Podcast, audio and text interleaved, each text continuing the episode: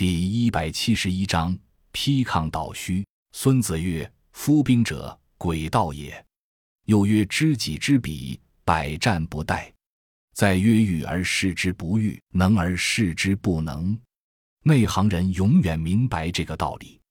交锋已然过了几轮，在真洛等五人的远近配合下，安吉拉数次进攻无功而返，却又像执主不熟、熬不烂的乌龟。让众人同样无计可施，比拼赫然成了安吉拉的生命力和众人体力之间的消耗战。唯一不变的是，桑吉始终稳坐钓鱼台，已然那么古井不波。着急吗？着急。甄孝阳心中暗道，但他不能表现出来。通过这一阵子的对攻，他隐约有了一个思路，却仍有待考证。于是喊了声：“洛奇攻塔。”其他人掩护，众人闻声不问所以，照例执行。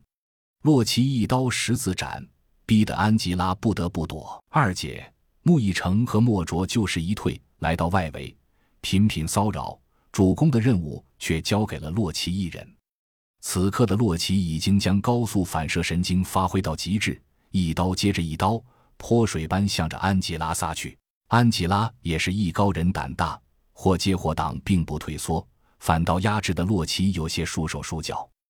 站在安吉拉的角度，他对面前这个男人的刀光呢有所忌惮，但最担心的还是那个宛如毒蛇般缩在一边、偶尔射出致命子弹的敌人。他几次想破过去，先解决了那个难缠的家伙，却被面前的刀光所逼，不能脱身，心中隐隐也有些着急。却不知对面的洛奇更是着急，因为这样的全力施为，他的体力已经直线下降。再这么打下去，只怕不出半刻，不用安吉拉动手，他自己就要到底暴毙。兄弟啊，兄弟，你到底有什么计划？你倒是快点实施啊！就在洛奇和安吉拉僵持不下、各怀心思的时候，突然安吉拉背后传来一声枪响，却是甄小阳不知何时绕到他身后。在他最难防备的方向发出致命一击，安吉拉心中暗笑：“这就是你的计划吗？”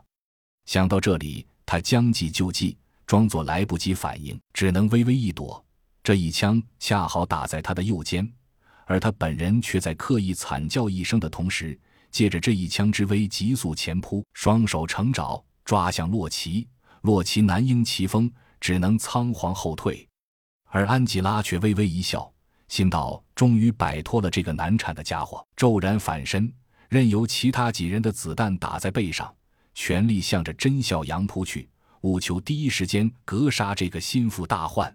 在他心里，这个专门打冷枪的家伙必须尽快除掉，而除掉他最好的办法就是贴上去他一直远远输出，从来不肯靠近。很明显，近战就是他最大的短板。于是他趁着甄孝阳拉近距离。企图给他致命一击的机会，将计就计，反身就想格杀真孝养。